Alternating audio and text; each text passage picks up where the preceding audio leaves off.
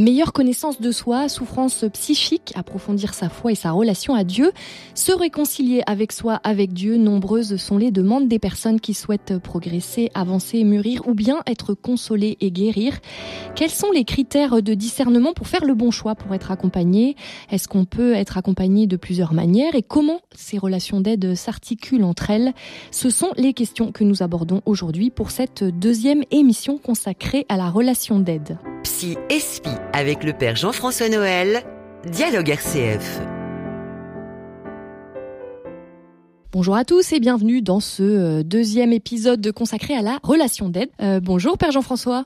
Bonjour Sophie. Vous êtes, euh, je rappelle que vous êtes curé et psychanalyste. Alors, on va parler aujourd'hui plus précisément de la demande dans les relations d'aide. Alors, comment faire pour bien discerner une demande, selon vous?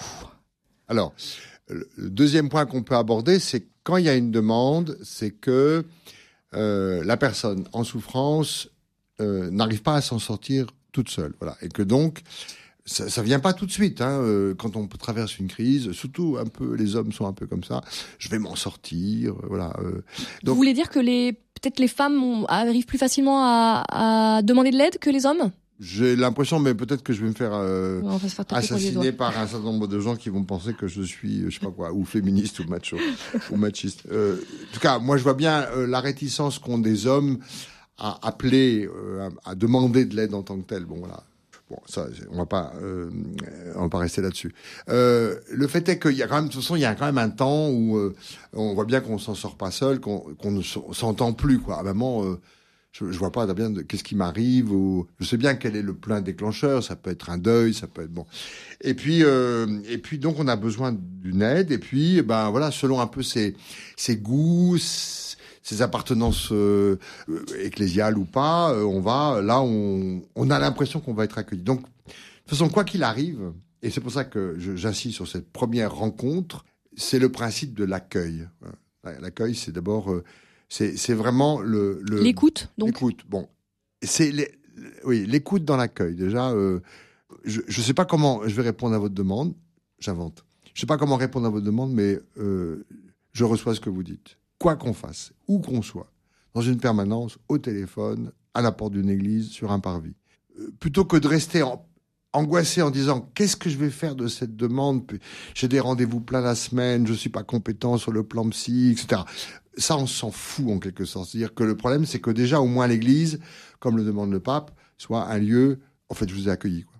Alors après, on va voir comment on va orienter. L'accueil des blessés? De la vie. l'accueil de la vie blessée. Mais alors, pour revenir, excusez-moi, je me permets de vous couper quelques ah, minutes parce que je me dis, oui, parce que je me dis, vous parlez d'église, vous parlez de prêtre, mais vous avez peut-être des personnes qui ne sont pas croyantes qui vous rejoignent aussi. Bien sûr. Est-ce que vous les orientez vers un, accompagnement spirituel, par exemple bah, Non. Et eh ben voilà. Ah ben voilà. Donc vous avez la réponse. Donc, on peut s'arrêter. non mais comment on discerne, vous voyez? Premièrement, attendez, allons pas plus vite que. J'aurais pas dû vous couper là, je vous ai coupé dans votre élan. Pas du tout. le premier, c'est l'accueil. Puis ensuite, le discernement va se faire un peu euh, dans ce premier accueil, peut-être pas très pas très long, pour voir. Vous allez entendre un peu plus de la personne et vous allez dire. Euh, bon, comment peut-être que vous allez voir avec la personne quelle est la vraie, le vrai, la vraie raison ou la vraie demande derrière. Mais euh, il y a un, un, élément à toujours tenir compte, c'est que il faut toujours que, quelle que soit la relation qu'on va avoir après, enfin la proposition qu'on va faire après, il faut que déjà là, il y ait une relation, je vais dire, à trois. Je m'explique. Si c'est sur le parvis d'une église, c'est clair, il y a l'église qui est en cause ou interrogée. C'est parce que je suis prêtre. Bon. Mais ça peut être une permanence, ça peut être dans un mouvement, ça peut être, etc. Ou sortie d'école euh, pour des mamans entre elles qui disent, ah, est-ce que je peux te parler? Est-ce que je peux? Au fond, il faut toujours imaginer que vous allez, il faut un minimum de cadres et de, et de trois, et de tiers, comme on dit. On appelle ça le tiers. Bon. Si c'est dans une église, par exemple, à la sortie d'un parvis, ben, on retourne dans l'église, on s'assoit devant, et là, on se met côte à côte et non pas face à face. Il faut toujours éviter euh, du face à face, la fusion. Ça, le deux n'est pas, euh, n'éveille pas à, à l'interrogation. Il est trop consolant, il est trop, voilà, il est trop maternant, etc. Le deux. Et donc, il euh, faut éviter de rentrer dedans parce qu'on va pas être la personne unique nécessaire à sa réponse. Et puis, euh, le droit de, poser à haute voix des questions pour la renvoyer un peu à sa question à elle-même. Au fond, pourquoi vous me parlez à moi euh, là, là, en ce moment vous voyez que je, moi, je suis pas psy. Euh, je vois bien qu'il y a des éléments où je connais rien à la vie professionnelle que vous me parlez ou la vie conjugale. Je suis pas marié moi-même. Enfin, je me mets à la place d'un prêtre. Euh, mais, vous voyez, mais en même temps, on peut étendre. Euh, pourquoi vous me parlez Voilà, pour que la personne prenne le temps de, de revenir en elle-même et de s'interroger, pour qu'on entende quelle est la vraie demande. Parfois, on n'y arrive pas. Hein. Parfois, c'est très confus, c'est très douloureux, c'est tellement, euh, voilà, euh, elle a du mal à rentrer. Mais quand même, le but de cette première rencontre, quoi qu'il arrive, c'est le cadre face, voilà, dans l'église, face à la croix, euh, dans une maison, mais côte à côte, non pas face à face. Bah, rentrez, rentrez, on va boire un thé, mais vous mettez pas en face, vous mettez à côté. Bah, ah bah dis donc, faut y penser. C'est quand vous invitez quelqu'un à boire un thé, enfin, on lui se place un peu où il veut. Oui, mais si c'est un ami ou votre ah. mari, vous pouvez me placer en face. Si c'est un peu du côté de l'écoute, il faut toujours qu'il y ait de trois, toujours. Il faut qu'il y ait un fauteuil vide. Et vous mettez pas en face. D'accord. Donc je me mets à côté, je mets un fauteuil en face. D'accord. Non, non, mais je vois ce que vous voulez dire. C'est-à-dire qu'en fait, euh, même avec la, avec la meilleure volonté du monde, deux personnes qui écoutent, c'est jamais très bon. Il faut un cadre. Alors le cadre, on va y revenir hein, dans la troisième ça fait émission. du cadre que de de, de pas vous mettre, de pas vous positionner comme le, le seul répondant possible à sa demande. Donc on se met un peu de biais symboliquement, ça indique qu'il y a un tiers, pour l'instant non désigné, euh, qui permettra de mettre en place un cadre et qui permettra de ne pas être l'unique euh, répondant à sa demande. Je suis pas hyper compétent sur le plan psy, euh, euh mais en fait, moi, je peux, oui, je peux vous écouter, peut-être vous, vous, vous conseiller, mais et, et, pour que la personne euh, dans le tiers, elle va être, elle va être ramenée à elle-même, elle va être renvoyée à elle-même, plutôt qu'elle va. Sinon, il y a des gens qui vous qui vous investissent tellement qui vous dire c'est c'est c'est c'est c'est comment dire euh, ça aspire un peu euh, voilà carrément même ces vampires quoi dire pour le euh, il y a des gens qui sont là ils ont une tentacule secrète pop ils se branchent sur vous et ils vous pompent toute l'énergie. il y a des gens, euh, après qui m'est parlé, où j'ai rien compris de ce qu'il m'a raconté, euh, ils se sont en fait branchés sur moi et je sors avec flagada de la... Il y a des gens, des relations comme ça où on sort tout flagada, parce que c'est des gens involontaires, hein, mais qui, se, qui sont sans énergie et qui ne plus énergique que dans l'autre. Donc voilà. Et ces tentacules, il faut les débrancher la tentacule vampirale. Alors, je, je m'interrogeais sur les différentes relations d'aide parce qu'elles répondent pas aux, mêmes critères. Alors, j'ai pu recueillir quelques témoignages. Par exemple, le témoignage de Ninon qui connaît le coaching et l'accompagnement spirituel. Alors, voilà, euh, je vous lis ce qu'elle m'a écrit. Comme ça, vous allez pouvoir euh, réagir. Alors le coaching a été une révélation dans ma vie. Il l'est pour ceux qui tentent l'aventure. Le coach euh, amène le coaché à déterminer ce qu'il veut, pourquoi il le veut, s'il le veut vraiment et s'il est prêt à faire bouger les lignes de sa vie. À partir de là, le coach va conduire le coaché à trouver dans ses talents et ses ressources les leviers qui le feront avancer sans le guider ni l'orienter. À propos donc de l'accompagnement spirituel, elle poursuit L'accompagnement spirituel a vocation à conduire l'accompagné à écouter en lui la petite voix qui l'appelle au déplacement. Il fait référence à l'évangile, aide à distinguer Dieu et les idoles, à entendre ce qui est juste et bon pour l'accompagner à ce moment-là de son histoire. En somme, les deux ont pour objectif l'avancée d'une personne avec un souci de vérité, une exigence d'audace. Il faut que la personne soit prête à remettre en question ses représentations habituelles, à lâcher ses sécurités et à passer à l'action absolument excellent. Moi, je propose que la prochaine émission, vous invitiez Ninon. je ne connais pas. Elle a parfaitement bien défini. D'ailleurs, à mon avis, elle doit le, elle doit le puiser dans sa propre expérience. Donc, ça veut dire que, bah, elles, elles sont pas quand même superposables. Ah non, non, non, non, c'est bien clair. Mais d'ailleurs, on, on allait arriver. De fait, le coaching va travailler alors, c'est intéressant. Elle a parlé de changement de paradigme ou de représentation. Ça, c'est vraiment intéressant sur le plan du coaching. C'est clair.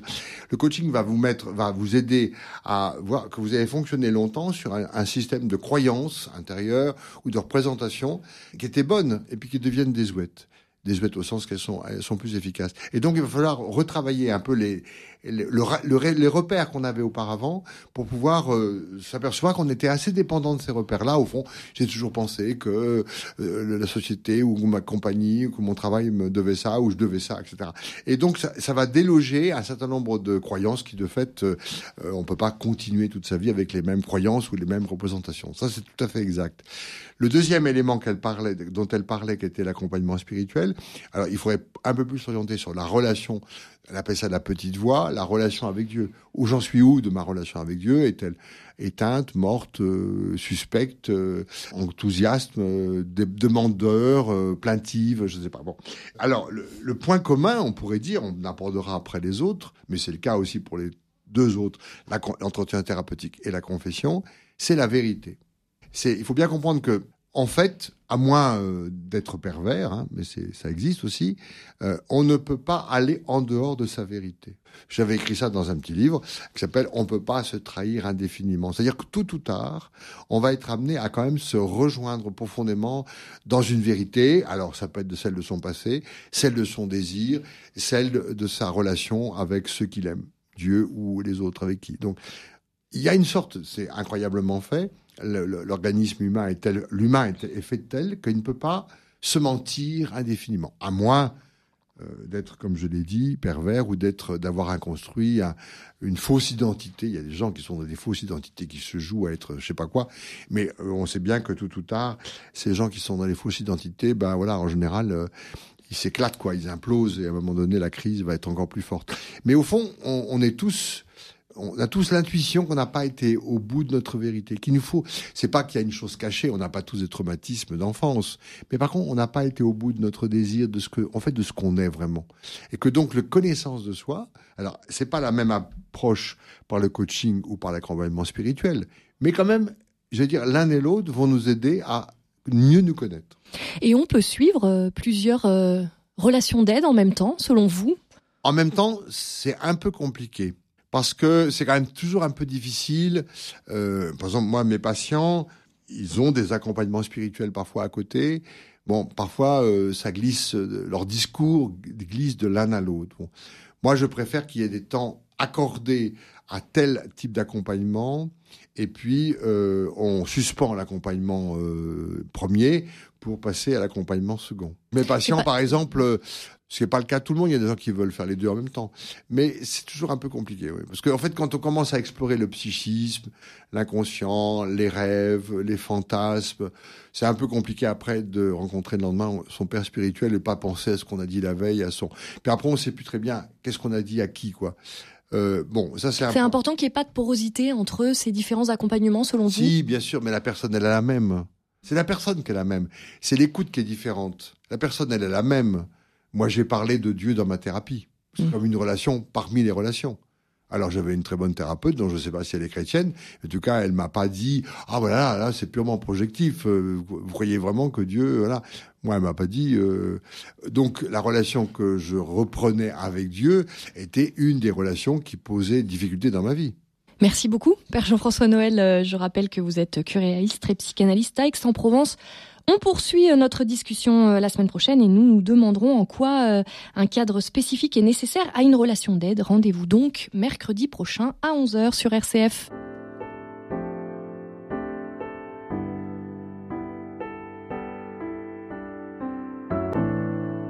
Psy Espi avec le père Jean-François Noël, Dialogue RCF.